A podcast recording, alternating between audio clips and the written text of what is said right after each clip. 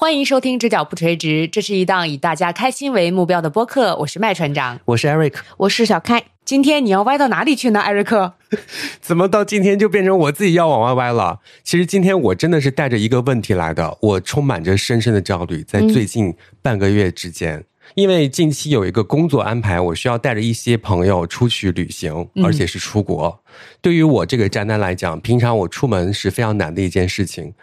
我就陷入了深深的焦虑，因为我每天出门的这个包啊，众所周知重达六七斤，说少了，就里面什么都有，比方说什么防晒霜呀、防蚊液呀、扇子啊、充电宝两个，然后还有雨伞、呃吸油纸、面巾纸、湿巾，一应俱全。我出门就是这么的害怕，这是上班的行头。你再带个帐篷吧，就可以去露营了。就如果真的让我出去旅行的话，我真的陷入深深的焦虑。我本身不太喜欢出去，然后但是这一次呢，又被迫无奈要带着一堆朋友出国旅行。嗯，光是收拾行李这件事情就让我已经开始焦虑了。所以今天我就是来取经，大家啊。你们可以尽量的在评论区或者是在我们的微博“直角不垂直”留言。你们出去旅行的时候都会准备什么东西？前期的功课都是怎么做的？我们也知道有一些朋友他是非常会做攻略的一些朋友，但是我不会。你还在问大家？嗯，你还嫌你自己带的少是吗？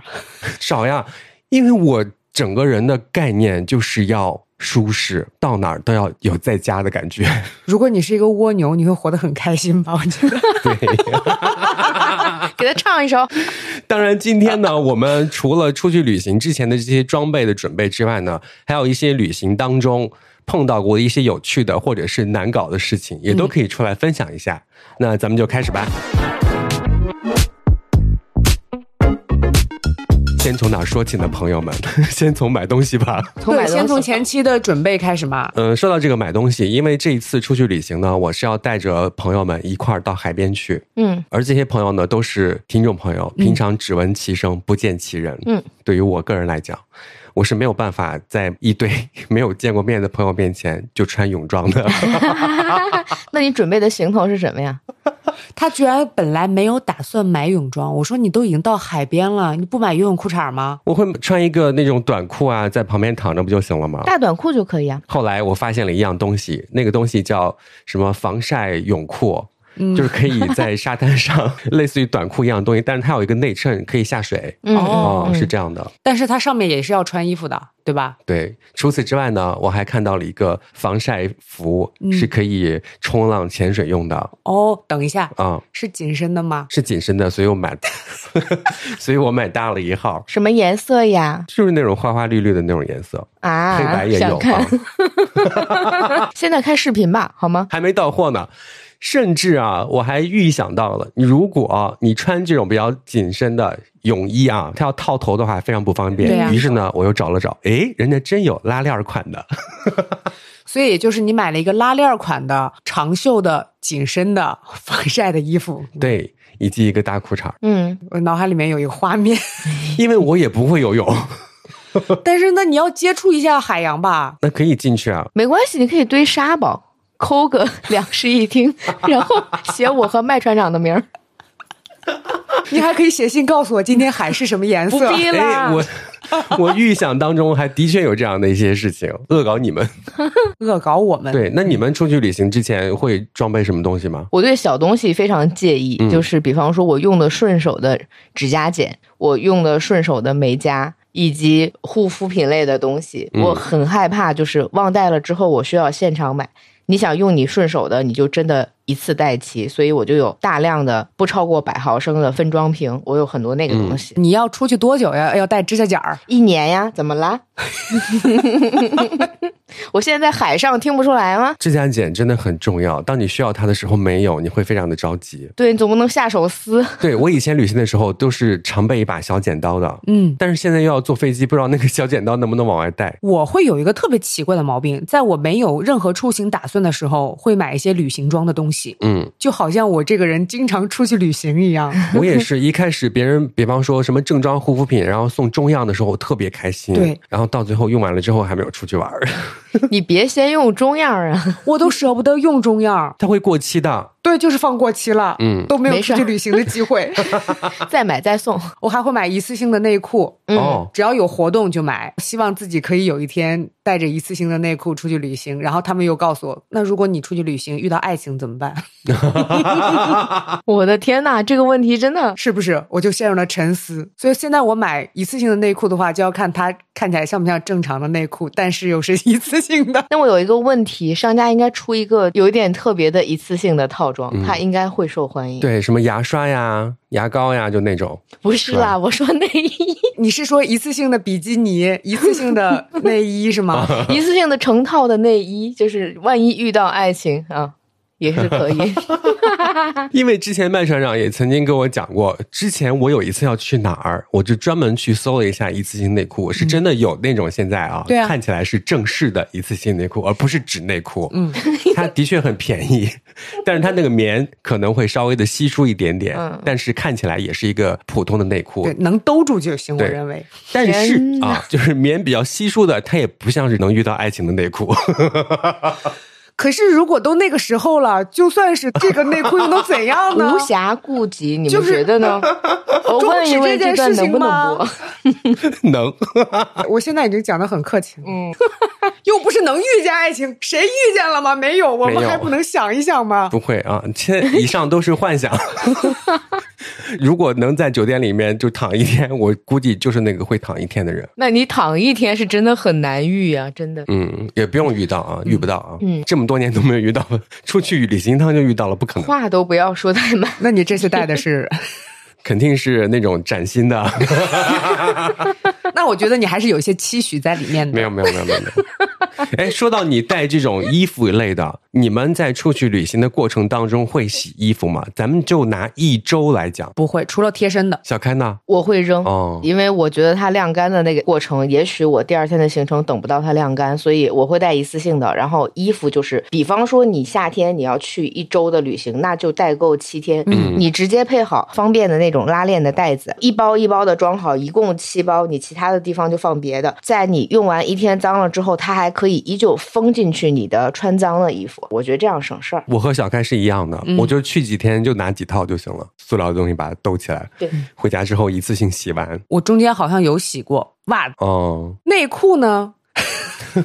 对不起，还是要提一下内裤这件事情。就是有很多朋友会告诉我说，你可以穿着，就是快不要的内裤，这不是又遇见了这个 bug 吗？对，万一遇见爱情，遇不到爱情。哎，你这个内裤上面怎么有两个洞？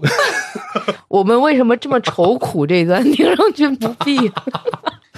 我和小黑做法一样，就是会攒着，不会洗，因为我本身也不会手洗衣服哦。我会手洗衣服，但是我的手非常的嫩，会破，是真的。呃，上大学的时候不是都要自己洗衣服嘛？每次洗一只袜子，我的整个手都是烂掉的。哇哦，谁一只一只的洗袜子哦？洗一只就烂了哦，娇嫩。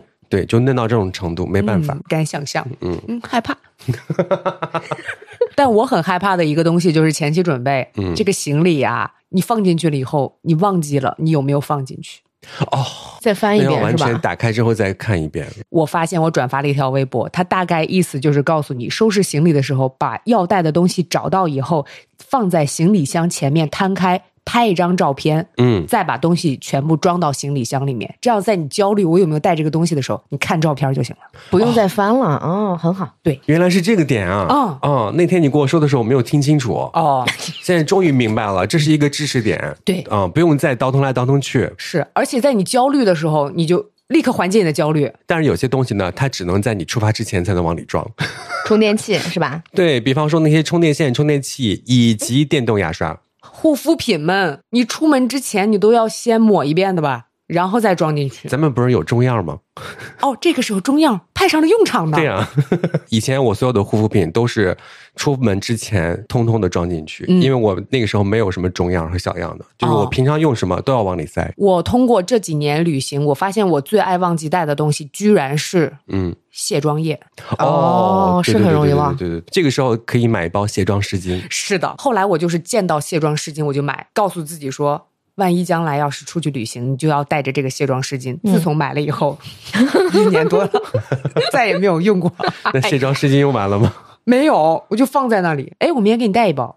我又不化妆，防晒防晒霜也要卸吗？哦，对对对，明明是出去几天，但是这个一年的焦虑全浪费在这几天了。对，其实我今天还跟同事打听，你出去要做一些什么样的准备工作？嗯，然后我听完之后马上又焦虑了，还牵扯到换汇。哦，对，还牵扯到到那儿之后你的电话和网络怎么办？对，那个同事就说了，你可以提前去买那个电话卡，嗯，选择它的激活日期，可能二十多到四十不等，嗯，那就已经足够了。这个焦虑就可以缓解了。我觉得听你这两天告诉我的焦虑，我觉得对于我来说最焦虑的一件事情就是谁跟他住这件事情。哦，对，我现在真的特别特别的焦虑，因为不是和朋友一块儿出去玩嗯。而是带一个队，你知道吧？万一到那儿都是要双人间，嗯，我必须要和一个陌生人睡在一个房间里面。但是我以前还真的和一个陌生人一起住过，嗯，我也有过。我们所有跟陌生人一起住的，都是因为我们出差，所以这就是我的焦虑来源啊，朋友们。他还问了别人一个问题，说。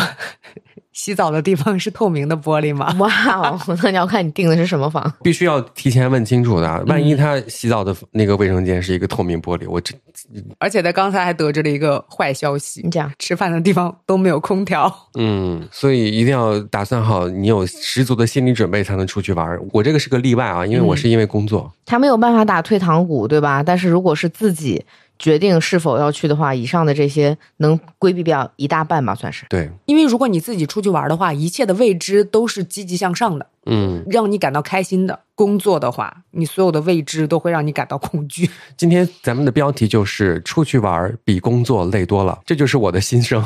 对，甚至有些同事还觉得我挑来挑去的，或者是说呃，给你出去玩的机会，你珍惜吧。不是，这是工作。从我们参加工作一直到现在，只要出去。都会被人冠以这样的一个刻板印象，嗯，以至于我有的时候也会相信自己有这样的一个特权，嗯，觉得自己是出去玩了，嗯有苦又说不出啊。对，我突然想起来一件事情，就是千万不要忘带，这是我之前的经验啊，嗯，我出去旅行之后忘带墨镜了，嗯，那个墨镜呢？它还是有度数的，嗯，而且戴墨镜呢有一个小小的规律啊，就是颜色一定要选好。就比方说你戴那种黄色的或蓝色的，它看风景真的不好看的。嗯，戴墨绿色的墨镜，朋友们，你看哪儿都好看。嗯，是真的，心旷神怡的好看。嗯，但是那次出去旅行的时候呢，我那个有度数的墨镜就忘戴了，整个人跟瞎了一样，心不旷也神不怡了。对，眼镜也忘戴了，墨镜也忘戴了，就是。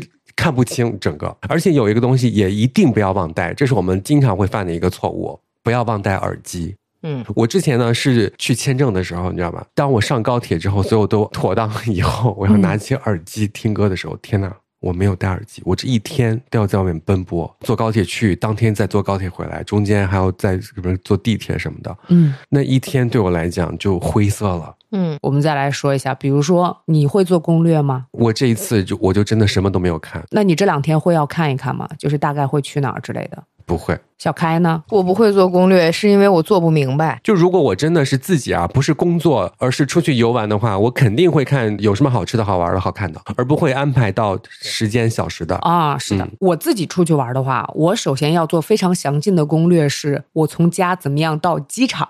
啊，然后从机场怎么样到酒店，嗯，就是这些一定要做的非常的详细。然后其他的可能就是列一个大纲，就比如说如果出去玩的话，能买到那种通票，那就去买一个那个通票。继续细致的东西到当天再看，根据天气情况哦，根据自己的心情。但我之前其实有过一个朋友，他做那种非常非常详细的攻略，他的攻略是那种论文式的攻略 啊。跟他一起出去玩的朋友就说，有的时候会产生一种恶趣味。硬要反着他的那个攻略来，那他会发飙吗？他不会发飙，因为他脾气比较好。但是我觉得两边我都能理解，就硬要反着来的，可能是因为你安排的太细了，我不想按部就班。我看完你的攻略，就相当于玩了一遍了。而且有些人做的攻略比上班累多了，是这是真的。但是呢，你想想做攻略的那个人。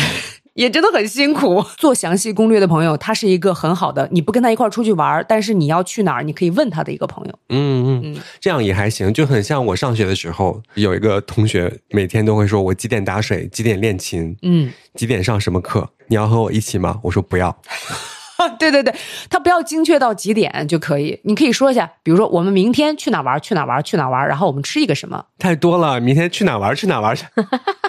对于我个人来讲，就是明天只能去哪玩就行了。明天下午去哪玩，晚上吃什么是？对，你还去哪玩？去哪玩？去哪玩？去不了，讲已经 over 了。对，哦，你是这样的。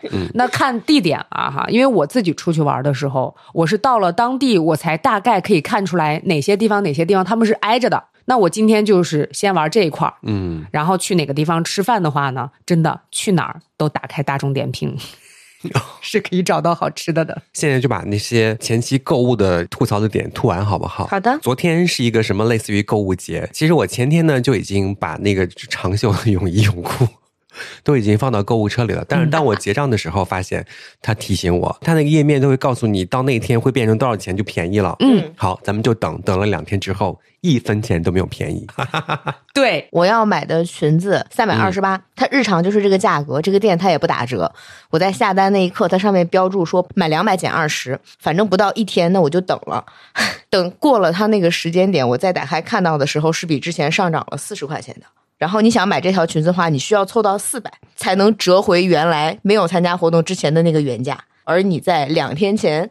就可以下单完成这个价钱，且我今天可能就已经拿到手了。对，相当于如果你单独买这一件的话，反而贵了二十块钱。莫名其妙，我为什么要配合你玩这个游戏？我就乐了，我就直接连这家店的收藏全部取消，这个裙子我也不要了。很奇怪，很奇怪。我是八月七号晚上的时候该买牛奶了，嗯，点进去看了看，他说八月八号会更便宜哦。那行，八月八号晚上二十点也不耽误我喝牛奶。等到八月八号晚上。点开那个链接的时候，人家还好意思正在直播呢，直接所有的东西全部涨价。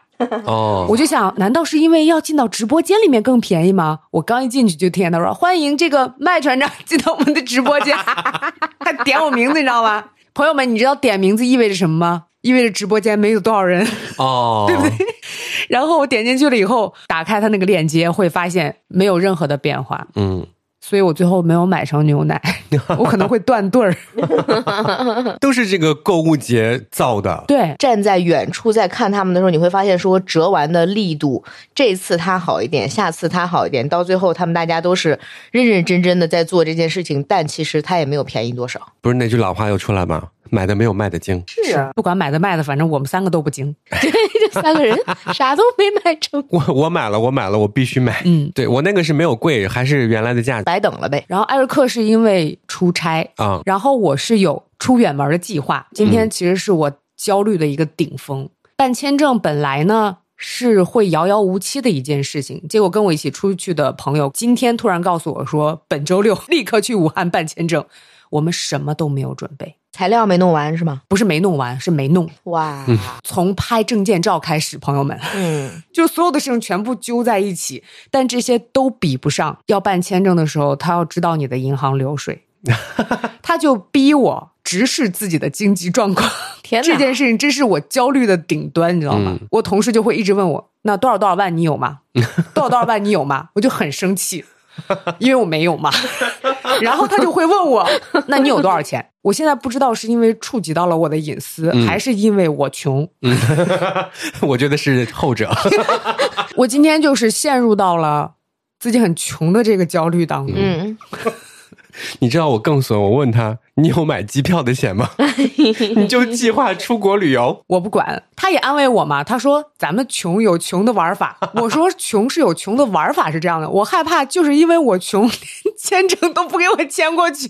那个流水可以是不同家银行跟支付宝跟微信支付的，那也没有多少呀。因为最近这段时间经济本身就不景气啊，气死人了。而且此时此刻你也不能再有任何大额的进账了。嗯，就这个时候，我我跟我爸我妈说，你给我打。点钱，然后我再还给你们嘛，也不行，就我没有办法可以证明自己的这个资产。嗯 啊，哎呦呦！那这你出去玩之前都没有想过吗？我忘了。但是你们之前已成功出去过，这次应该没问题的。办的不是一个证，不知道是不是？你有其他国家的签证，可能会更好办一些。哦，那希望吧。我告诉你们。真的很生气，没有钱，就是没有他要求我的钱。但是我出去玩我省着花还是可以出去的，好吧？你怎么那么搞笑啊？嗯，哎呦呦，我们三个人在。你有房产证？你有房产证？房产证可以证明吗？可以，可以，可以，可以，那就行。我瞎说的啊，不知道。这是你焦虑的顶峰，是因为这样？对，就是因为穷啊。我以为是在路上的那些焦虑，比方说你坐高铁到武汉之后，然后再怎么样去那个签证中心，你赶路。是一个非常焦虑的事情。嗯，哎呦呦，哎呦 呦，笑死我了。哦，那你当年勇闯芝加哥不都去了吗？那个时候刚好是趁着之前的签证嘛，就现在你就觉得自己真的 还一股子劲的给他买中样了。我哎呦，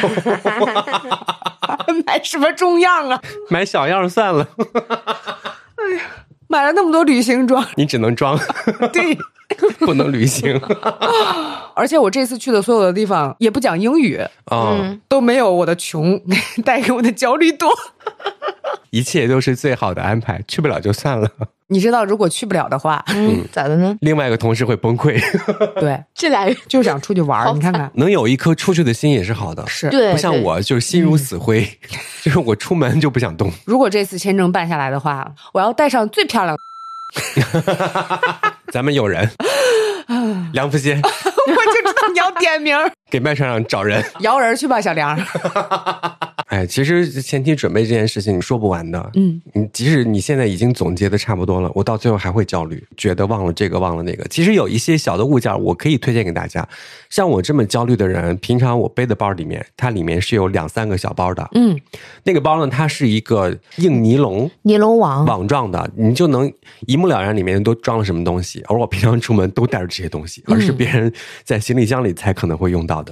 哦，对，我今天还想问你一个问题，就比如说你带两个充。电宝，你的心理活动是什么？我害怕其中一个没有充电，或者是和我同行的人，他们要借我的充电宝，我借给他了，他充没电了，我用什么？哦，因为我就会带一个充电宝，如果别人没有带充电宝，我会生气。我都带充电宝了，你为什么不带？你不带充电宝，是不是就是因为我带了充电宝？嗯，我就这样指责过我的一个朋友，因为他手机永远都没有电，就是那个不回微信的朋友。然后 跟他讲话、跟他见面的时候，他的手机是突然关机了。嗯，这个时候他就会说：“你能不能帮我租一个充电宝？”我说我自己买充电宝，就是因为我告诉我自己永远不再租充电宝。可是我真的为了你租过很多次充电宝，你能不能自己带个充电宝啊？是不是因为之前被坑过钱呀？对。因为我有一次花了十块钱，而且我的手机没有充满啊！现在充电宝就是这么贵，朋友们自己买一个充电宝，自己随身带，不要借别人的，好不好？好。我还莫名其妙遇到过租了充电宝，晚上我回去的时候，他告诉我说：“对不起，这个充电宝这个位置已经全部都存满了，你需要去找到同品牌的其他的店面的充电宝去把它还回去。”我就愣住了，因为那一家是在我家门口，另外一家是在三点五公里以外。我看着他，他看着我，面面相觑。他突然。叹了口气说：“要不你就直接花九十九把它买下来。”我说：“好，这是一个好主意，因为当天已经凌晨两点了。嗯，我上哪儿给他还那个充电宝？所以我们家就多了大概有三个，我也不知道就 是什么来的充电宝。我那个包里东西齐活到什么程度？就是我们每次出去，比方说演出什么的。”所有同事都会从我包里借东西，而我都有。对，口香糖、清凉油，然后香水的那个试管装、分装、扇子，什么都能找到。连他自己手机并不匹配的充电线，说不定你都能找到。有，真的有。嗯，对，很奇妙。甚至有一次，一个同事说：“艾瑞克，你包里该不会有牙线吧？”我说：“有。”你们见过冬天包里装防蚊液的吗？我一年四季包里都是常备防蚊液和伞。说的就是你。我总觉得蚊子啊。就是因为你有防蚊液才找你的。蚊子说：“让你防着我。”他天天都喷防蚊液，他一定是最香的血，超好喝。我要尝一尝。咱们就是富贵险中求。妈妈，我要喝。我就是今年湿度大了之后才开始被蚊子咬的。真的发现防蚊液这个东西，还有那个家庭用的那个驱蚊液那个东西，一旦它开封，在第二年它的效果会打折扣，打很大。是的，然后它就是蚊子照咬我，嗯，我就直接再下单一单新的同品牌放上去，蚊子就再也不张口了。就是因为大概挥发的味道没有了。嗯，你们真的好聪明，我一直以为是蚊子进化了。现在我们聊了大概多长时间了？目前我们还没出去呢，就是 旅行前期聊到现在，没有聊我们出去的事情。可以玩太久了。咱们呢就是一个闲聊的节目，对，现在已经出去了啊，出去了。有一次呢，有一个朋友他太会做攻略，就类似于你们说的那种很会做攻略的人，吃什么正餐，吃什么点心，喝什么饮料，嗯，到哪逛。到哪玩，坐什么车，都已经规划好了。嗯，然后整场下来之后，朋友们，我回到家之后，我们去过哪儿，我一个都不知道。哎，对，没有印象，因为我没有参与做功课以及看攻略的这个场景。啊，吃完之后，当时吃的开心，然后回来之后吃了什么不知道。嗯，去的是哪家店也不知道。哪怕你不是主导的那个。你也是需要参与一下的啊。对对，你起码看看，大概看一眼这个行程都是什么。两个人出去的话，必定有一个人擅长什么，一个人不擅长什么。你们其实是可以分工的。一个人擅长吵架，一个人擅长做攻略，那就不错。吵架的事情你来。我说的是内部吵架。就如果谁做的攻略让我早起，我就会发飙。咱们出来是度假是玩的，对，不是来上班的。不要比我平常起床的时间更早。我有一次跟李培，我们两个出去玩的话，他是那个鼻子下有嘴的人，他可以负责任何沟通的事情。而我，我就是那个认路的人。嗯，想不到吧，朋友们？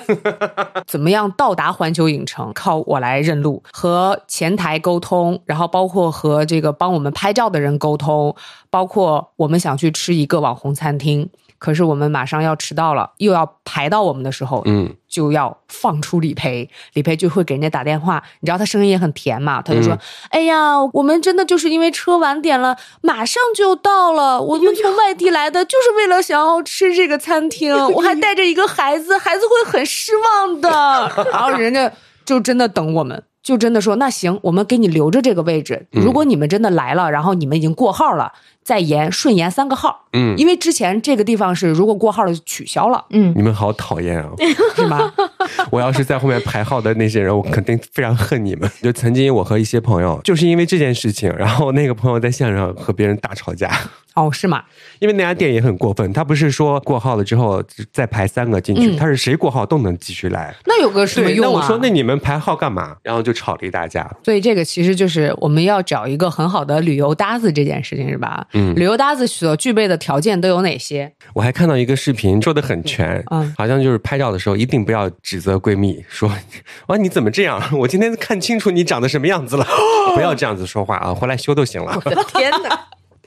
对我之前跟另外一个同事，我们一块儿出去玩的时候，就是互相拍照。他自己也知道自己拍照的水平就是非常的死亡，嗯，所以呢，他会给我拍很多张，递给我的时候说，看有没有能修出来的片儿。这也是另外一种贴心，就是他认这件事情的话，那我们这件事情就吵不起来，好吧？如果我说你拍的不好，他说我拍可美了，这就是你本来的样子，那肯定是要疯掉的。对，嗯，那你出去旅行的过程当中，有没有一些？印象非常深刻的事情，能记到现在。我妈和她的同事们带我一起去黄山。嗯，我妈是跟我一个高中的。嗯，她的同事们分别有我的班主任、英语老师、数学老师、体育老师以及教导处主任。我的语文老师走太远了，我妈就拍了我一巴掌，就喊我说：“那个小开，你喊一下那个谁，比方说老师叫小美啊，我又不能喊她名字，我就在山谷里喊张老师，那么多人。”黄山哎，没有人理会张老师，我不能喊他名字啊！我就想了一秒，说张女士，张女士也听不见。最后体育老师看不下，就说小美，拿河南话喊小美，然后小美马上就应答了。你就你就很无奈这件事情，就确实不敢喊。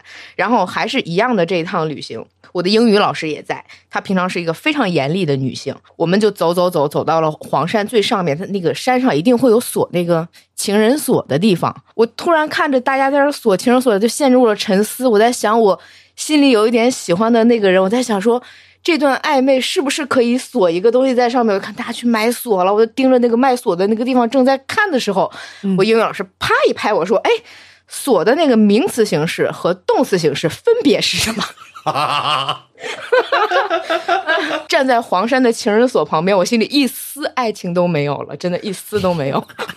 我为什么呀？应该已经看出来你的小心思了，就要提醒你一下，好好学习。对对，因为我妈很爱跟她的同事们一起旅行，我真的很害怕老师，但是我又必须每天跟他们在一起，会时不时的提问一些跟学习相关的东西，真的很难受。还有一次也是跟老师，是在那个普陀山的船上，嗯，我是确实晕船，我也不太记得为什么，就是在去普陀的那一段，我们是有睡船舱的那个记忆的，我就只能到甲板上去吹风，太难受了。然后有一个。老婆婆她得有七十了吧？突然间盯了我半天，那个甲板上没有什么人，她就过来拉着我，跟我说要听天命啊，做善事，要与人为善。我说我是个妖精吗？为什么要跟我说这些呀？她后来絮叨的那些话我已经听不懂了，瞬间觉得我后面有风。我的历史老师是一个男的，一把抓着我的胳膊就往回蹬，说那个阿姨不用了。然后他可能是想告诉我一些人生道理，我猜的，我真的不知道他具体是为什么。他智慧完了我之后，他又去甲板上找另外一个人，去跟另外一个人说：“你要听天命，你要善良。”就大概在说这些。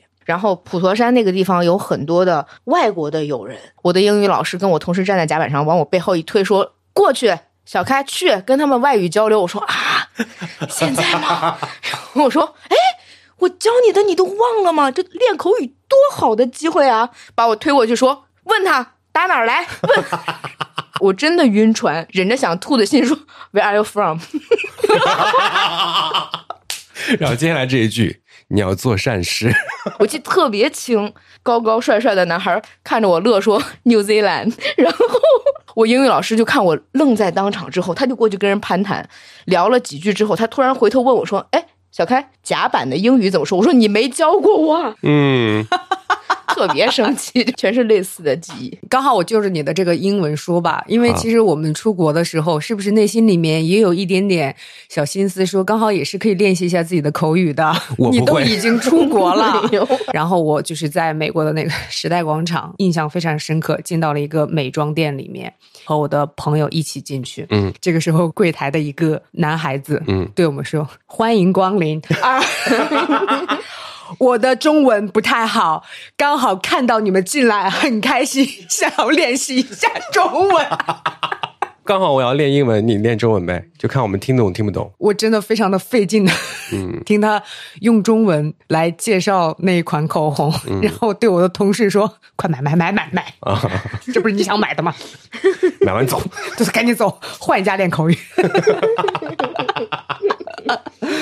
哦，怎么那么好笑啊？哇，接下来我这个故事真的记到现在，我现在想起来这个事情的时候就汗毛直立。嗯，我当时真的希区柯克是变焦。嗯，在我的眼前那一幕发生的时候，就是我和我朋友一起去香港玩。嗯，那次就是我个人没有做任何的功课，去哪儿吃了什么我都不知道。嗯，然后坐地铁坐什么都是懵的。那一次好像是我负责。订酒店，他负责安排行程，然后中间吃什么玩什么是他来规划的，住哪儿是我来规划的。我们是要坐地铁的嘛？嗯。当我上了地铁之后呢，他还没有上来，我就跟他比划说我在下一站等你。嗯。因为我也不知道下一站到底是哪儿。嗯。我这个时候呢就看那个 LED 显示屏嘛，然后这个时候那个屏幕和车内的广播同时出来这个场景，嗯，那个字 以及后面的声音。下一站天后，我当时哇，我现在汗毛就是起来了。嗯，我的天啊！当你小时候听的歌曲和你的现实生活联系在一起的时候，那种感觉你知道吧？就是希区柯克变焦。嗯，我盯着那个 LED 那个灯牌的时候，那个灯就是朝我来迈进的那种感觉。嗯，你完全懵的一个状态，他跟你说。下一站天后，好麻呀！对我当时副歌就已经起来了，哇哦！马上开始上网看这首歌到底在唱什么，粤语听不懂，对，然后只听过这个歌名，他说的就是那一站哦，以及他有一个隐喻，就是下一站当了天后应该怎么办？当你正不知道那是哪儿的时候，用一首你小时候听的歌的名字告诉你那是下一站天后。阿如克说：“我果然注定就就是天后，要当 DJ 的。”就当天后，那是我第一次和这首歌有了生活实际意义的连接。有时候你和一些音乐有生活当中连接的时候，就会发生这么奇妙的感官刺激。对我记得非常浅的一个印象的歌词是：就算有一天我开个唱，但是他不能来现场的话，谁又要唱？是吧？对对对对对，那好像也是一首电影插曲，就是和爱情有关的，以及自己的明星梦有关的，以及这个地理位置有关的。哇，那真的连到一起了！想想自己当年还给唱片公司寄照片呢。即使有天开个唱，哎呦，算了算了，马上要唱出来了，哥，你要先去红磡开吗？你这种这么宅的人，接下来就我顺带着说这一次住的，嗯，搞笑的事情，有一些朋友啊，他是会刷酒店房间积分的，嗯，因为每个连锁的酒店它都有不同的积分政策，或者是有不同的那种活动，比方说你连住几天送一晚，他送的这一晚是你在他连锁全球任何一家酒店都是可以用的，嗯，然后那时候我刚。接触这件事情，但是我的一些其他朋友呢，他就是满地刷这个连锁酒店，比方说在哪一个小城市便宜，他就去那儿刷一晚。然后刚好呢，那次有一个那样的活动嘛，嗯，就是你连住三天，再连住两天，总共加起来五天，就会送你一个全球他们家酒店旗下任何一家，包括那种超贵五星级的，就是任意一晚都可以。嗯，那我都来了，对吧？那我肯定要刷呀。嗯。然后他那个连锁酒店是这样的，它有 A、B 座嘛，A 座是稍微高端一点的，B 座是稍微普通一点的。嗯，而我呢，总共就只能待五天，我又不能营造出一个我今天刚退完房马上就办入住的一个非常难搞的顾客的场景。然后呢，我就订了三天 A 座和两天 B 座，那就是两次，然后总共加五晚。哎，对，哎，刚好就是钻这个空子。钻完了呢？这个三天结束的时候，我要搬到 B 座去了。嗯。然后结果 B 座的那个就是前台，嗯，就发现了，哎，你是 A 座过来的，还专门问了我，当时有点羞，你知道吗？然后他说，那这样吧，我把你带回 A 座去，还给你安排 A 座的房间。我说好。到最后也没用，对呀，过期了。天哪，他那个期限是多久？一年哦。人家标榜就是说，你哪怕是在时报广场，嗯，看那个元旦纽约的那个大型的那种，都是可以的。你说那么厉害有什么用啊？放过期了，你说的再厉害，只会让这个后悔加重而已，更生气了。就为了住酒店，接触了刷房间这回事儿，嗯，然后甚至还为了住这个酒店，然后办了一张信用卡，变成他们的金牌会员。就是在我们为数不多的出去玩的这几次经历当中，你有没有仔细想过，就是在哪一刻你是很开心的？就那一瞬间突然很开心。我曾经自己出去过，嗯，当你什么事儿都没有想，然后坐在那个树林里面的时候，嗯，我觉得那才是真正的放松。我哪怕在这儿坐一上午或者坐一下午，我都已经很开心了。嗯，那段好像刚好是一个反差感，从一个大都市人多脏。乱，嗯嗯这样一个环境，突然间到了一个周围全是博物馆，有树林，有野鸭，有松鼠，那个场景，嗯。记到现在。我会发现，比如说刚刚落地的时候，嗯，刚刚出站那一瞬间，你突然你的眼前全部都是陌生的城市，嗯，那一刻有一点点兴奋，嗯，还有就是在酒店第二天醒过来的时候。就是那个陌生感会带给你一点点兴奋和开心。你这样描述就有画面了，可能还是平常的我，但是今天一切都是崭新的，对，环境都是新的，有可能会碰到不同的人、不同的事情。可能会有的时候没有那么的随人意，你也会觉得没关系，都是新的体验。那你心态很好呀。我如果不是自然醒的话，我照样不开心。哦，是吗？对，所有的旅行里面有一个决定性因素是在于空调好不好。哦啊，是的，我住过空调非常差的，我都没见过窗机了。这些年，你们知道什么是窗机？见过，嗯，它会发出非常大的噪声，制冷效果也并不好。而当天应该有接近四十度，还是在海边。我整个人崩溃了，站在屋里我就问说：“你们有没有就是不是窗机的房间？我们升房间或者换房间，怎么都可以。”得到答案是，方圆五十里之内只有这一家酒店，这家酒店只有这种房型，我可以找工人来帮你修这个窗机。工人大概在四小时之后抵达，就是进来之后十分钟站起来跟我说：“对不起，它不能被修。”然后你要不要换房间？然后我已经我已经够了，我已经够了。然后没有办法，你只能出去吹海风，因为它声音大到会令人焦躁。你就嗯不用想说你能不能享受它的清凉是不可能的。然后去跟导游讲说，我们真的得走了。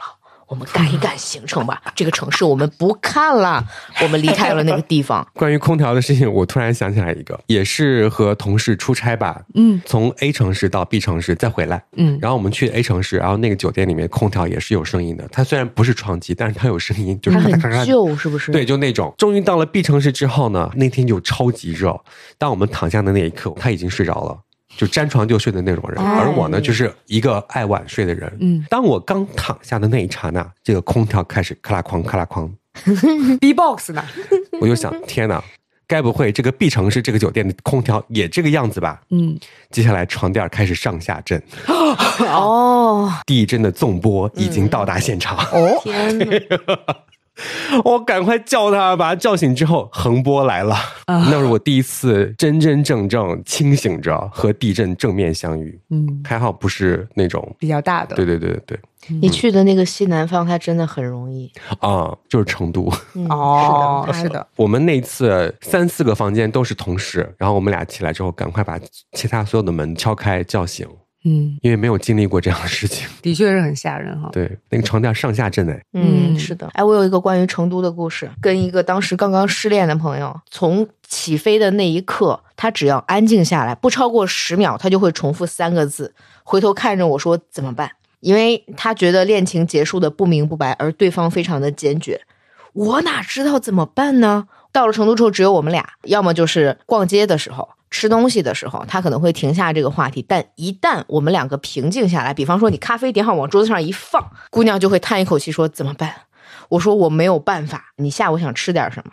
我不想吃什么。”那趟旅程，我俩都被这件事情所牵绊。后来喝点酒不管用，尽早睡不管用，一直处在这个情绪当中的时候，突然 福至心灵，我说：“咱去玩吧。”你要不然就玩一玩试一试，找了当时在附近的城市里面能找到的最大的一个游乐场，过山车、鬼屋，所有刺激的项目玩了一趟。玩完了之后，他稍微平静了一点，过后跟我说说，好像是管点用，就是你没有太多的空去想这件事情了。我说那你就是还没好，走吧，吃火锅，点了最辣的锅，吃这么辣还有空想吗？不太有。不知道为什么那个我们在火锅店门口碰到了卖广东凉茶的，他是正儿八经广东的朋友亲自熬的，苦到心底的那么苦，就是你一口下去根本咽不下去那么苦。买了两瓶之后，他喝了一口，我说。我说你现在是心里苦还是嘴里苦？他说我命苦，怎么能遇见你这个东西？孬的很，然后好多了。那一趟回来之后，他恋情的事情我没有办法一直细问，但是你明显能觉得情绪上好很多了。你纠结过去的事儿真的是啥用都没有，还不如出去玩一趟。我以为你说的出去玩是要去酒吧呢。我想的是更不堪的地方。有没有去过一些影视剧的打卡地？我没有。嗯，就如果真的碰到的话，我有可能去打卡。来都来了，是不是？我有一次也是去 DC 啊，然后我看到了那个自由钟，因为在《老爸老妈浪漫史》里面，那个 Barney 他就很喜欢去体验一些不一样的东西，而且硬拉着那个男主角，他就拉着男主角说：“我们要去舔一下那个自由钟。”嗯，你感受一下。自由的味道，舔自由中，你舔了吗？我没有，他们两个舔完都被抓起来了。你知道那个地方看守有多严吗？当我排队看到那儿的时候，我终于知道了，这个东西的确是不能舔，一看就不能舔呀，舔不到是吧？对。我以为你说这个事情你舔了呢，而且不舔是有原因的，都裂开了，真的不能随便舔。就我看到一些朋友，比方说我们小时候经常看的《东京爱情故事》，嗯，就完治住的那个公寓，就丽香每次被气跑的那个楼梯，你知道吧？然后有人去那儿打卡，就如果我真的到了现场之后，我真的有可能拍一张同样的照片。哦，是我看过他们经常去那个爱媛县那个车站打卡，哦，网上寄手绢儿。不是丽香跑走的时候寄了一个手绢儿嘛？嗯，然后呢，他们现在上面那个就曾经有一张图，那个上面的手绢儿多到 都满了，恨不得就就呼吁大家不用再来寄了。但是。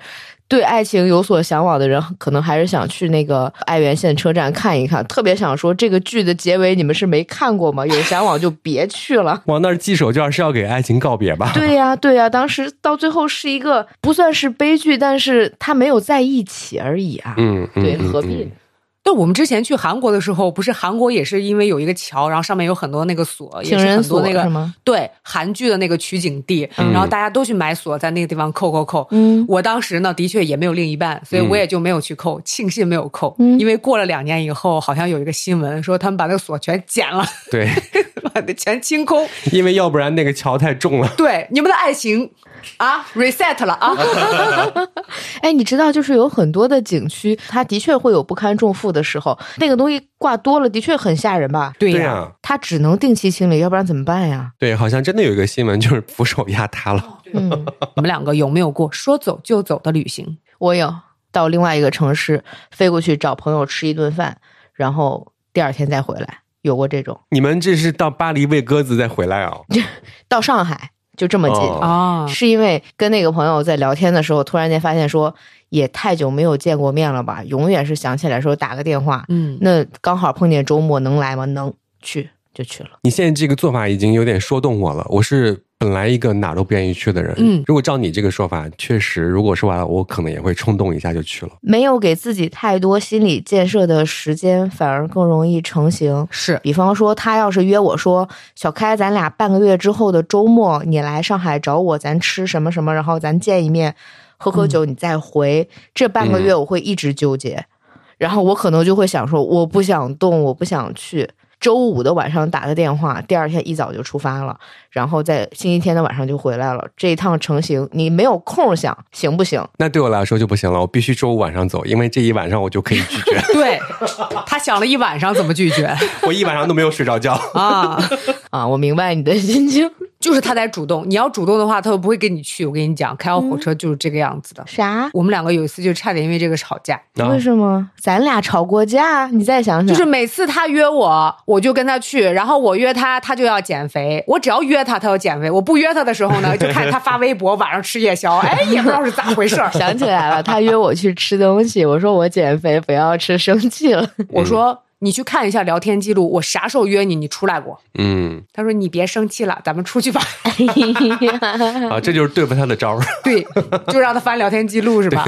不是你生气，我是很怕朋友生气，我一般不轻易使用这招。我就不一样了，我次次生气，他们都已经习惯了。狼来了，我也有过说走就走的旅行，但是我是被骗下楼的。哦，我专门又去查了查，是二零一八年。朋友们，大年初三，我有一个朋友给我打电话说：“咱去大卫城吧。”嗯，我说好呀，然后 我就下楼了，我啥都没拿，坐到他的车里面，然后他说：“咱去山西晋城看打铁花吧。”我说啊，然后他就开车一路给我带到了那个山西，对，然后类似于是一个景区，今天晚上有打铁花的表演，嗯，而且其实那一场打铁花非常好看，你知道为什么吗？打着打着下雪了，铁花和雪花是混在一起的，嗯，就是非常的好看。我当时也完全忘记了另外一件事情，你怎么回去啊？下雪了，对啊，你开车来的。然后幸亏他是一个经验非常丰富的老司机，嗯，我们就硬开国道回去的。第一次亲眼见到团雾，我才知道原来团雾那么的危险，嗯，就是突然有一团白色的东西扑过来，我们一路往前开，一路看到有人。已经就是，比如说撞着了、蹭着了，在那个路边，然后他一路就熬夜把我们又送回了郑州。朋友们，安全驾驶最重要。对，这个真的非常的刺激，只能说回家挨了我爸一顿大吵，我爸夜里没敢睡着。哎，当时你居然能知道这是团雾呀？是他告诉我的呀。啊，以你这个性格，不是应该是路上有鬼吗？对。我也以为是鬼呢，他告诉我你不要害怕，是团雾。我只要遇见一些奇怪的情况，就会说是不是有鬼。前两天的时候，郑州晚上两点五十有一点点地震，我认识的这个时候不睡觉的只有艾瑞克，我就给艾瑞克发微信说是不是地震了？他说对，你感觉到了？我说啊，我以为有鬼，他以为他躺床上有鬼推他。好，反正就是刚刚说说笑笑，也没有解决到我的焦虑。该焦虑还是该焦虑，但是我有一个优点，就是出去之后，嗯，就会有一种来都来了的心态，是啊，就该干嘛就干嘛了。对，因为我有一次跟艾瑞克，我们两个人出差，嗯，然后我们去的是武汉，而且是夏天正热的时候，四十多度，还湿度非常大。我们甚至中间有一个行程要爬山，他都没有任何的怨言，甚至 我都要回酒店了，他说：“哎，我们去一趟。”那个景区吧，啊！天哪，我们刷一个共享单车吧。我说艾瑞克被夺舍了，你自己听听吓不吓人？吓人，吓人。反正我的优点就是去，不管去哪儿就来都来了，嗯，稍微的感受一下，只要能起得来。所以他接下来要去的这个地方的时候，总是会问我说：“你说我要不要玩这个？要不要玩这个泥浆浴？”我说：“玩呗。”他说：“可是泥浆浴呀，你觉得你会玩吗？到时候不会，真的，真的不会。”我不会在听众面前玩泥浆浴、洗澡，反正前期的焦虑是解决不了的。是的，到时候只能以来都来了这样的一个心态来面对所有的事情。是的，然后听到现在，咱们的听众还没有明白吗？下一周没有更新。艾瑞克试图让我跟麦传两个人完成这个事情。我们的回答是啥东西？好，接下来听听看咱们的听众朋友都有什么样的故事可以分享。小格子。一八年的时候，我跟我老婆新婚旅行，然后当时去美国，呃，就旅行结婚嘛，最后在拉斯维加斯结了个婚。中间有一段时间我们在纽约的时候，当时想去看那个百老汇，当时为了看这个百老汇的话，就跑到时代广场去，呃，去准备就去买这个票。但是不妨我们去之前万万没有想到，原来黄牛贩子是全世界哪儿都是一样的。到那附近就有很多人就不停的会来问说，那当然人说的是英文啊，就大概意思过来，哎，要票吗？要票吗？呃，就有一个人来跟我说，我大概扫了一眼这个票价，其实还是蛮贵的，七十到一百多刀之类的。就有一个看起来像是中东的这个大哥，就把我往边上带，跟着他走，我就越走越觉得不对劲，就从那个时代广场拐到了旁边的巷子里面，就突然从旁边出来一个大哥，呃，我本身身高应该块头还是算比较大的，然后那大哥怎么说呢？就就大概比我还能再高一头，然后 比我壮一圈儿这种，完全气场压制，跟我讲说啊，我这票怎么怎么样？我正在想我怎么脱身，灵机一动，我就特别积极的去跟他问，我说您这个票是哪一场的？怎么什么样？哪个哪些座位？然后我问完了之后，我就跟他说，行，好，你等我一会儿，我去问问我同行的伙伴，他们是不是一起买？然后就从大哥这里就成功脱身了，太吓人了。就完全是你平时看的那些美剧啊什么的里边，就是突然给你带到一个小巷子里边，蹦出来一个块特别大的大哥，操着那个他们那个特别重的那个口音。那最后看成了吗？那最后还是回到正规渠道购票。Hello，我想说一下比较简单的一个经历，就是我是在上海出发，我坐地铁坐了有将近十八站，就非常远的浦东机场。然后坐到了之后，我去找那个站台去检票。然后我发现我进不去，他说你这个不在这儿。然后我又仔细看了一下，我应该去的是虹桥机场。如果我要回去的话，加上转地铁，一共可能要坐将近三十站的地铁，然后飞机马上就要起飞了。所以希望大家出发之前一定要确认好自己去的是哪个机场，去的是哪个高铁站。我也干过，你也做过这件事情。我妹妹做过这件事情，他没有别的办法，只好把我们同行所有人的机票全买了。哦，我还见过那种，我记得以前咱们说过这个话题，有一个朋友，意思就是说他到场的时候，飞机其实已经昨天就飞走了，他订的类似于是那种凌晨跨天的，对他算错日子了。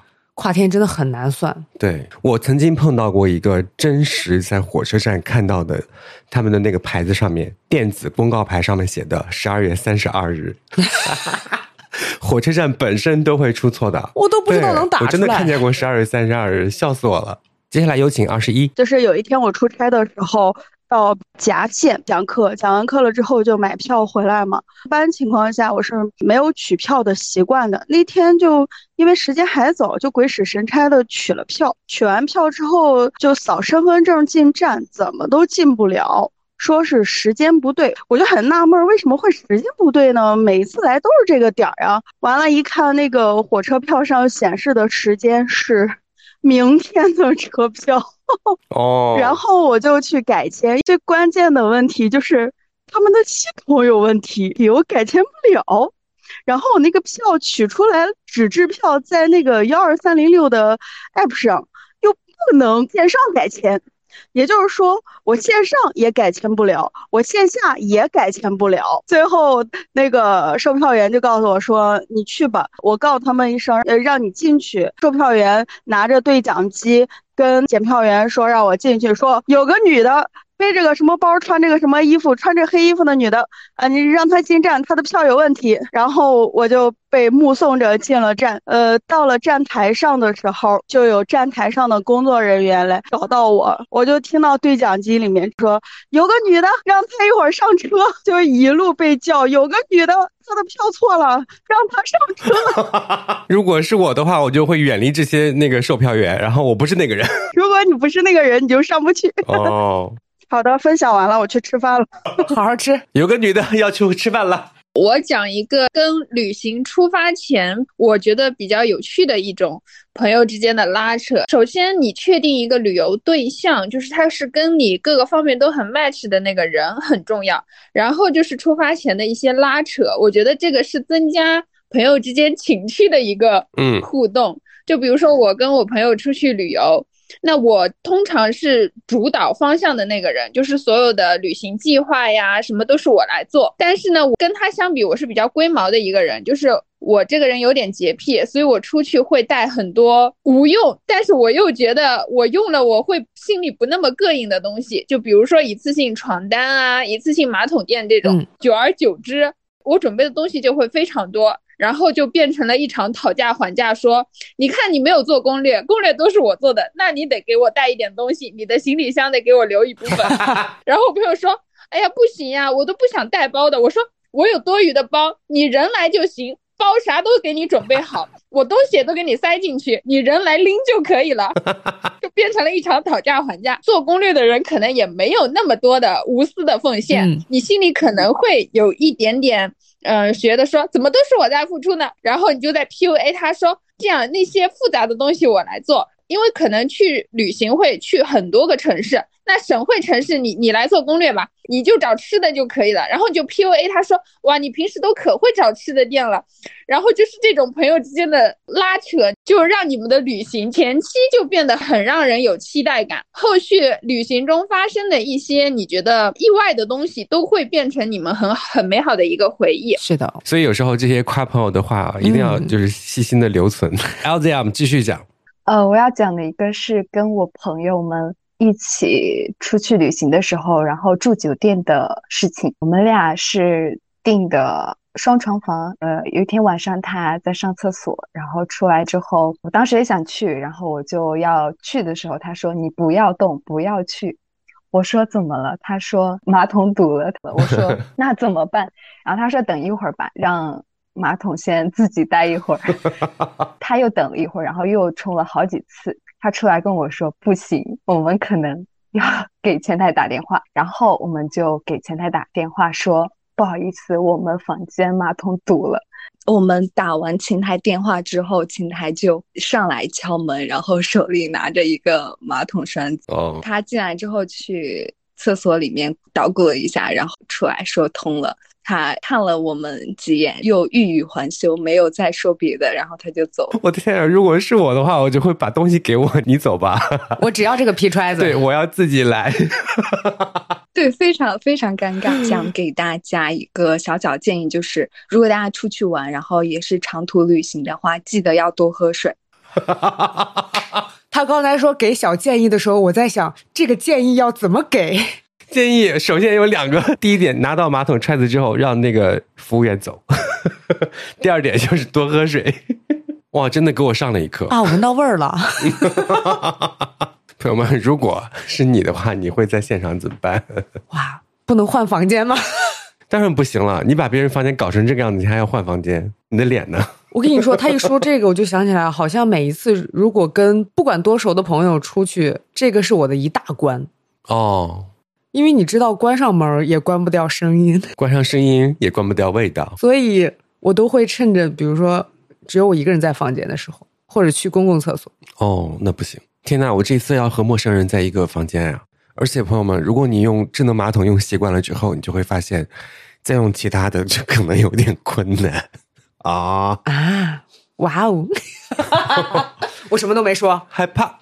嗯，另外一个人才害怕呢吧？再给大家分享一个最后得到的教训是，在旅游当中要 hold 住，尤其是晚上聚餐到外地去的时候，不要喝太多的故事。嗯，这个事情是一个我们公司旅游的事情，台北的分公司看到我们来了。所以就 当地晚上组织了一下，一起跟他们聚餐，狂跟我们灌酒。那我们喝到七七八八了之后呢，就就打算认输，投子认输了。明天我们还要去玩。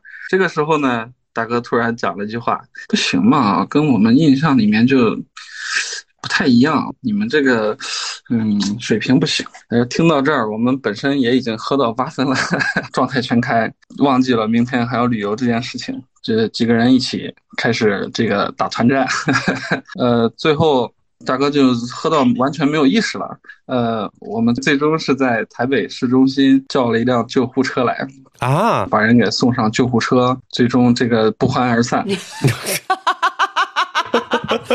不欢而散。第二天去旅游的时候，也是坐在那个大巴上，完全就一副那什么叫霜打了茄子那种感觉，就是所以出去还是要少喝酒。那这个故事其实还是有一个后续的。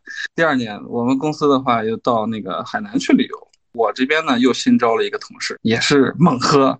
就一直就在跟别人敬酒，然后自己狂喝。但是那刚进来嘛，我也不知道他的量，就也是没有意识了。最终没有办法，在三亚又叫了一辆救护车。你是在测试各个地方的救护车是吧？那那年呢，可能业绩还是比较好的，公司给的预算就比较的多。最后一天就是说，总共给订了一个挺豪的一个酒店。我们完全就是说，这个心情是哇，没有住过这么高档的房间，是不是？还带泳池带什么的，咱们去吧，五星级，咱们去体验一下。结果没成想。呃，下午 check in，晚上去吃饭，结果这一下连救护车送到地方去挂点滴，最后从医院出来的时候是凌晨三点钟。回到酒店去看着这个神豪的房间，全全都没体验上。三点半回到酒店之后倒头就睡，早上六点多钟起来不行，还是要体验一下。六点钟爬起来又去游了一下，结果走。硬体验呢？嗯，出门还是要少喝，平时也要少喝，出门更要注意。饮酒需适量，劝酒要不得。好，接下来呢，一些朋友的投稿啊。这位朋友说，之前买了随心飞，半年之内一边上班一边周末飞了十几个城市，行李箱就一直摊开在卧室里放着。他这是一个就是觉得非常好的一个状态的分享。嗯，不要有收拾行李的什么压力和焦虑啊，他就一直摊开在那儿放着就行了。而且你下班非常累，回到家里面看到这个行李，就感觉是给了你一个期望。嗯，你就知道你会有随时出去玩的可能性。对，再倒数五天，我就可以又出去了。但你听起来是不是很焦虑？对，不快乐。哎，我这个中样够不够下一次出去啊？对，这位朋友说明天就要出门了，攻略做了好几天，订车票、机票、酒店行程，感觉真的比上班还要累。嗯，主要的就是这个过程要不停的筛选比对，这个很费心费力。但是一想到能出去有新的体验，一切都觉得很值得。我发现啊，就是新的体验这件事情，而且也不能把期望抱得太高。嗯，太高，然后你回来的话，会觉得非常的空虚。有可能达不到你的那个想象。对，有的朋友讲说，我觉得大家一块儿出去玩，你总是要提供点你自己的价值才行。有的人就是又不出力，花钱又抠搜，就真的很下头。因为我们家里是两个小朋友，所以每次出去玩的时候，就会希望同行的人能有能力的情况下帮我照顾一下孩子，我们就会多花一些钱，比方说请大家多吃几次饭，给大家买零食啊、水果啊什么的。我觉得这个就是有钱的出钱，有力出力，这样子才是。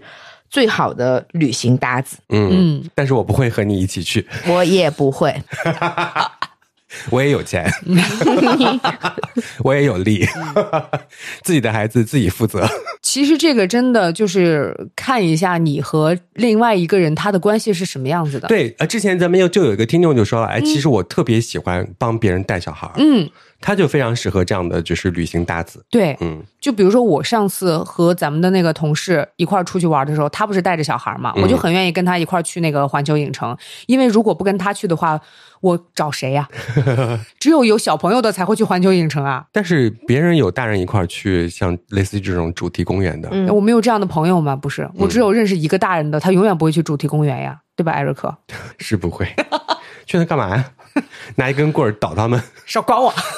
哈利波特气疯了，处你武器，还念咒语，处你武器，处你武器，阿瓦达索命吧！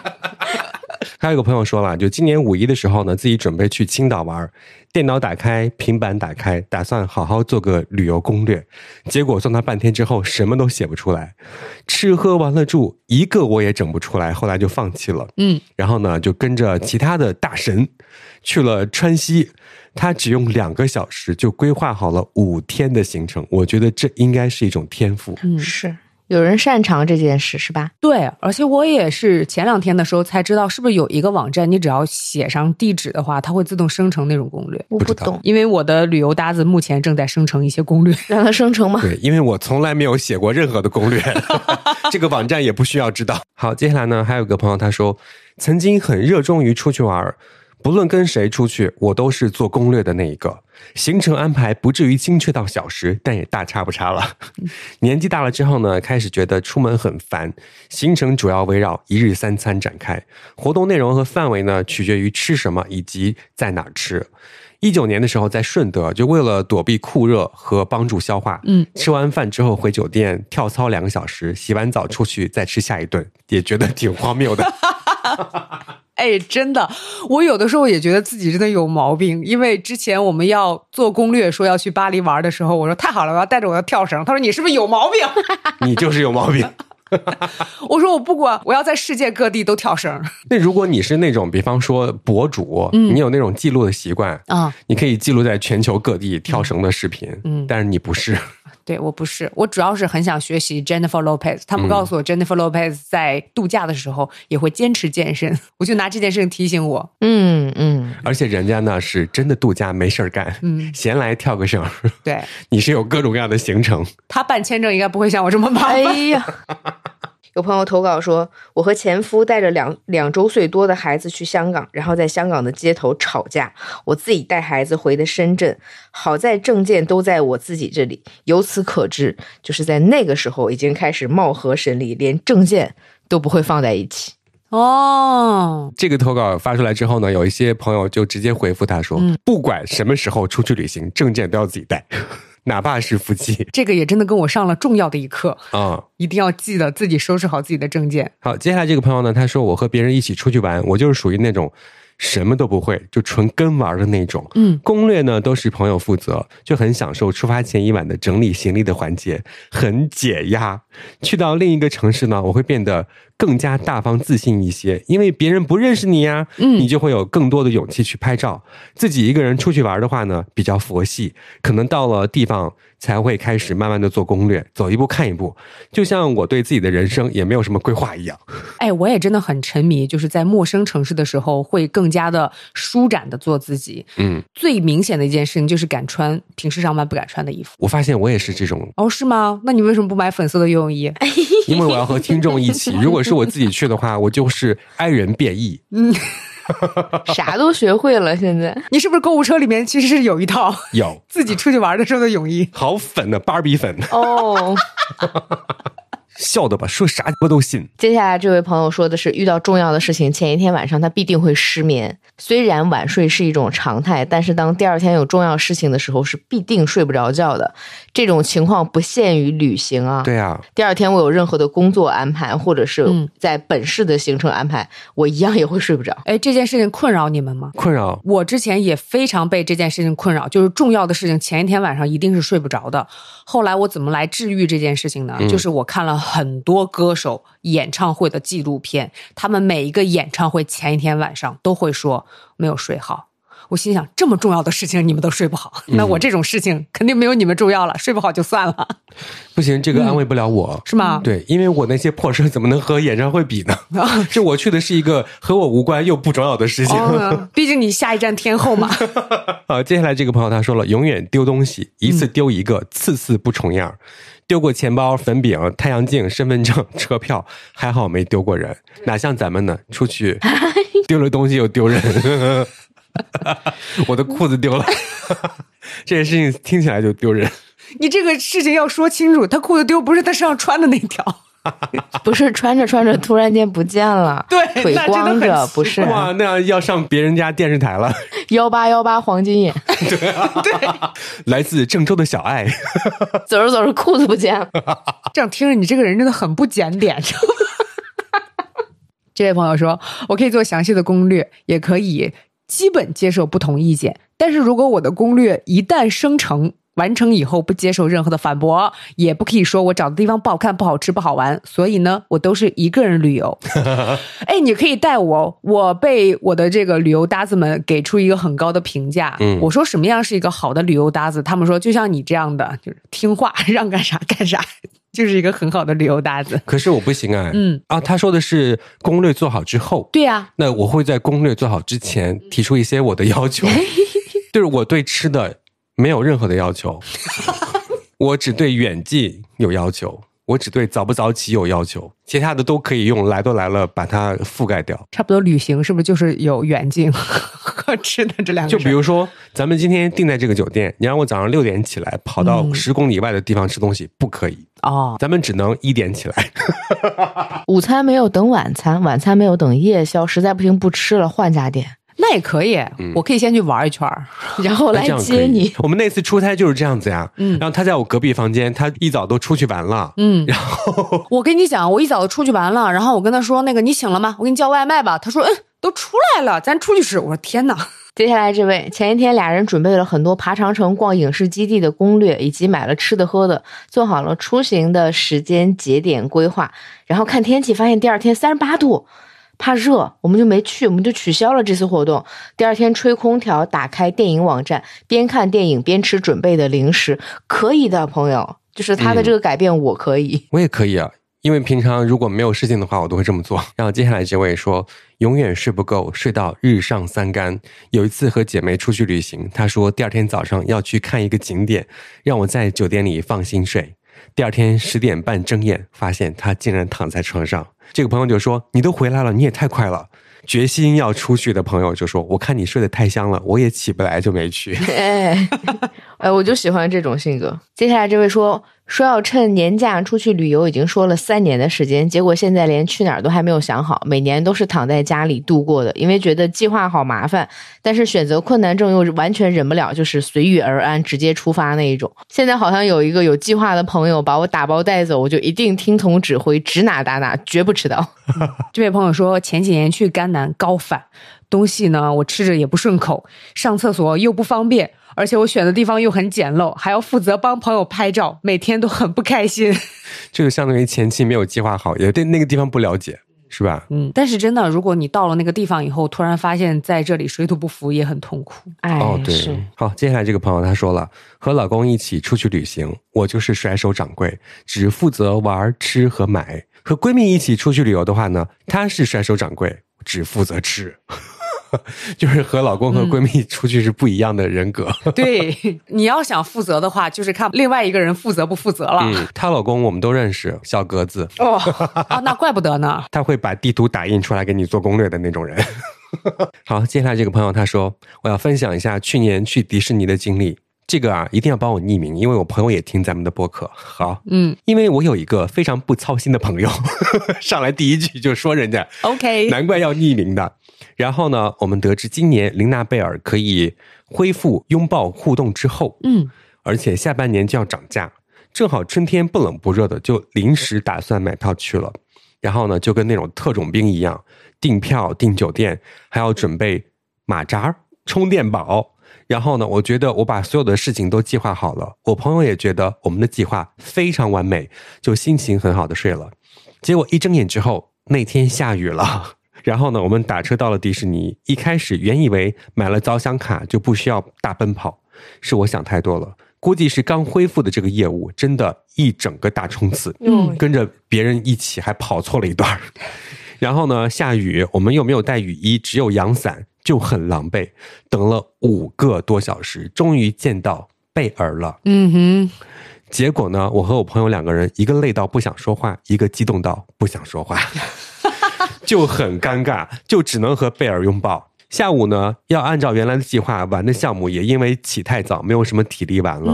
但还是支撑到了晚上，想看烟火。结果那天下雨，还没有。嗯，这个故事说明计划赶不上变化。我跟你讲啊，我刚刚听到他说等了五个小时，终于等到贝尔，他们两个都不说话。我觉得贝尔也很纳闷吧。琳娜贝尔说。我 来个人跟我互动啊，不是互动拥抱吗？我当时看到他说等了五个小时的时候，我都已经翻白眼了。五个小时真的很久，而且还下加上下雨，哇，我不行。哇，你们真的是爱他呀？对，因为但是在园区里面奔跑真的是一件非常正常的事情，因为园区很大，然后你想要少排队，你就要。拼命的奔跑。嗯，我们之前在的那个游乐园区，所有人会穿着那个黑袍子奔跑到霍格沃兹的学校，就真的可想赶着去上课，你知道吗？咋上课迟到了啊？对，就是那种所有人都迟到了，而且每个人都会举魔杖的，你知道吗？接下来这个朋友呢，他就说了，这个暑假带着我妹，我这个妹呢已经上了大二了。嗯，我们去西南玩了一圈儿。彻底断了以后，我生孩子的念头了啊！朋友们，我本身就是一个妈妈型的人格，好吗？攻略我来做，导航我来导，行李箱坏了我来修，东西丢了我来找。这个小妮子还不起床，就每天嗷嗷的喊着叫她起床。某一天，突然发现自己变成了妈妈的样子，嗯，既是万能的，又是很爱唠叨的，所以我以后真的不要变成这个样子啊啊！我觉得叫别人起床。起床的人很痛苦，我知道，但是你知道叫别人起床那个人非常非常的痛苦。嗯，但是我就要讲一句了，嗯，你做的攻略是不是有点满？如果是我的话，我就上午十点以前不要安排任何事情。小朋友不敢，对，有可能。这个朋友说：“我好喜欢一个人旅行，非常的自由，而且每次旅行都可以遇到很多惊喜和很棒的人。那我行前准备会大致罗列出自己感兴趣的景点，在地图上做一些标志，因为他是一个路痴。嗯，查好城市间的那个接驳的交通方式，订好酒店，预定特别想要尝试的餐厅，其他的就随当天的感受和看看机缘巧合会遇到什么。嗯啊，我也是这样的。对他有几个自己的。”特点啊，他就说了，首先人挤人的地方不去，嗯，二网红打卡点不去。他的意思就是我很愿意花时间去观察感受当地人的生活，嗯嗯，这个还挺好。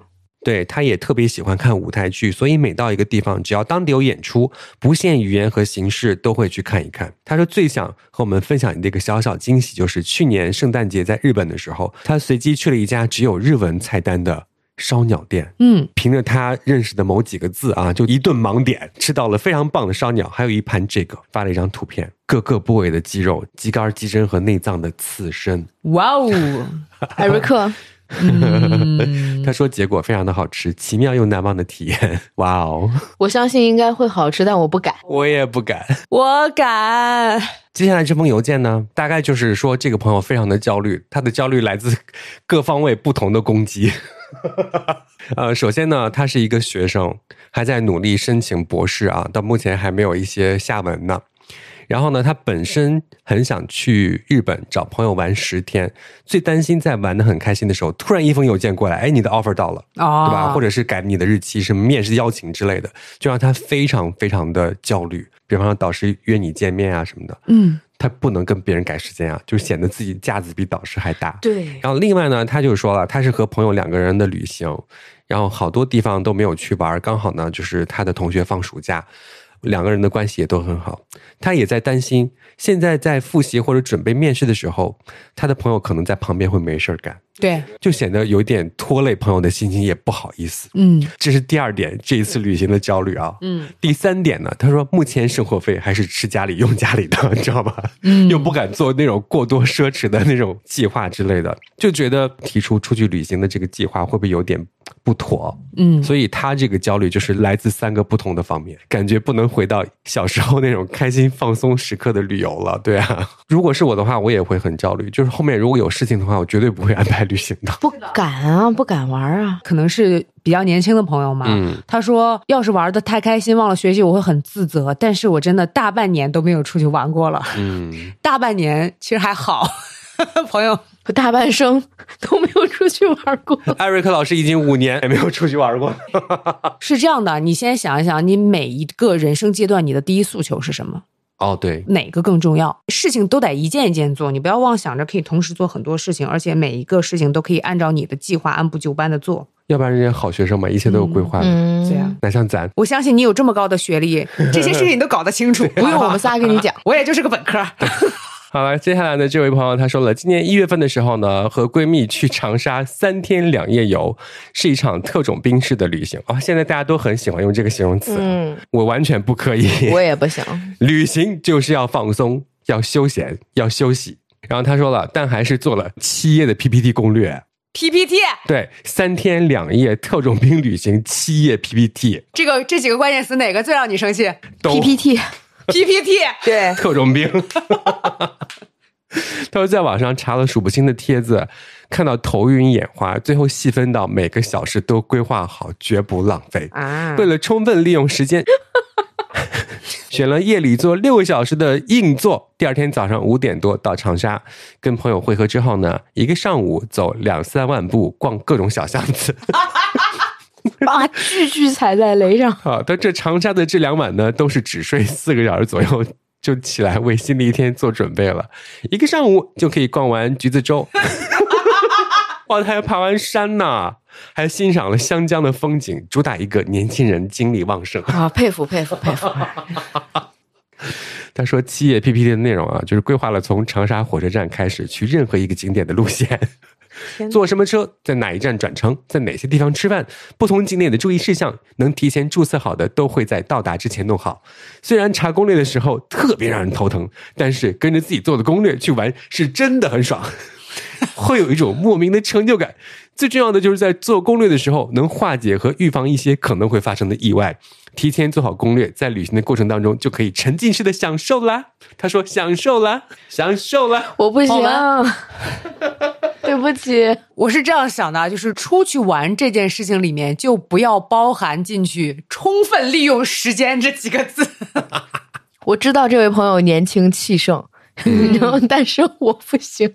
就是当他说他睡四小时，早上六点起来，然后去那个橘子洲头等等，还有爬山，还有等等一系列的时候，我已经崩溃了。他最后还祝我 have a nice trip。嗯，只要你不给艾瑞克做攻略，艾瑞克就可以 have 上他的 nice trip。OK。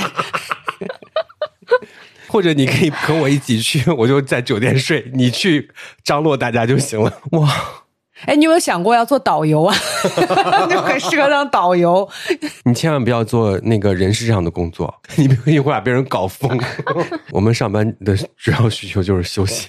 对，这句话好，咋的要休息了？对，要休息了。那我们每一个人祝正在听节目的朋友一个旅行方面的祝福吧。祝福大家每天都可以睡到自然醒。祝福大家可以在旅途当中找到一个爱情。祝福大家旅行当中别丢三落四的啊，可以多东西，不要少东西。哇，这个多东西是哪儿来的？多个人回来。好，今天呢虽然没有帮我解决任何的焦虑，但是大家相信听完之后总会有一些记忆的闪光点，有的可能是笑点，有的可能是觉得特别累的点。但是不管你开心还是不开心，千万不要忘了订阅我们，因为有一些朋友每天评论啊，嗯。他不订阅的，要好好的订阅我们，才能获得更多的开心。